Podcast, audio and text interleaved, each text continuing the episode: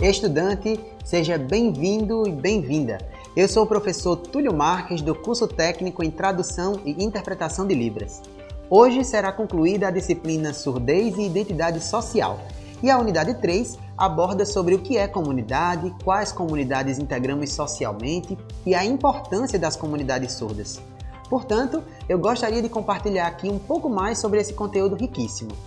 Antes disso, para não esquecer e não perder o costume, aproveitando que você é estudante da rede pública de ensino de Pernambuco, vai lá e se inscreve em nosso canal do YouTube para você ter acesso a mais materiais.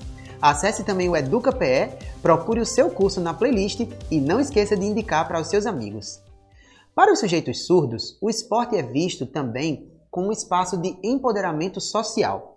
Inclusive, começaram a escrever páginas e mais páginas sobre práticas esportivas, justamente porque os esportes sempre estiveram presentes durante toda a história das organizações políticas e sociais das comunidades surdas, ainda que não existam muitos registros oficiais publicados até o momento sobre esse assunto. Sendo assim, o escritor Perry Lering comenta que o esporte surdo tem sido fundamental no recrutamento de jovens surdos para a comunidade surda, inclusive para aqueles que foram dissuadidos pelo oralismo a participarem de associações de surdos. Todavia, no Brasil, a fundação da Confederação Brasileira de Desportos de Surdos, a CBDS, é a identidade máxima do desporto surdo no Brasil. Portanto, a Confederação Brasileira de Desportos de Surdos, CBDS, garante o direito de os surdos terem espaço no universo esportivo, mas no nicho cultural peculiar, marcado pela comunicação majoritariamente em Libras e com adaptações pertinentes de sinalizações de arbitragem e afins. Outro fato importante que merece ser destaque nesse podcast foi a realização da primeira Olimpíada dos Surdos no Brasil, em maio do ano de 2002, na cidade de Passo Fundo, Rio Grande do Sul. O evento contou com a participação de 29 delegações vindas de nove estados e com 1.500 atletas. Foram disputados esportes individuais e coletivos nas categorias feminina e masculina. Logo, o esporte é considerado um espaço fundamental entre os surdos, incentivando-os a adquirir sua própria língua no contato com os seus pares. Além disso, permite a consolidação de sua identidade como surdo.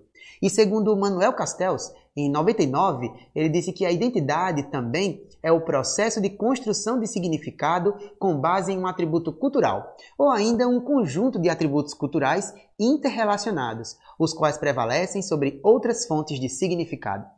Sugiro que você acesse o site da Confederação Brasileira de Desportos de Surdos, CBDS, para ficar por dentro de todas as notícias sobre a participação dos surdos atletas nos campeonatos nacionais e internacionais. Mas já quero compartilhar que o Brasil conquistou ouro inédito no sexto Campeonato Mundial de Natação de Surdos na Argentina. O evento aconteceu entre os dias 14 e 19 de agosto, sendo realizado pelo Comitê Internacional de Esportes para Surdos, o ICSD. E, claro, Pernambuco está sendo bem representado pela atleta Maria Eduarda Medeiros na natação. Quer saber mais sobre a comunidade surda? Então, retorne ao e-book para dar continuidade aos estudos da Unidade 3. Bons estudos para você!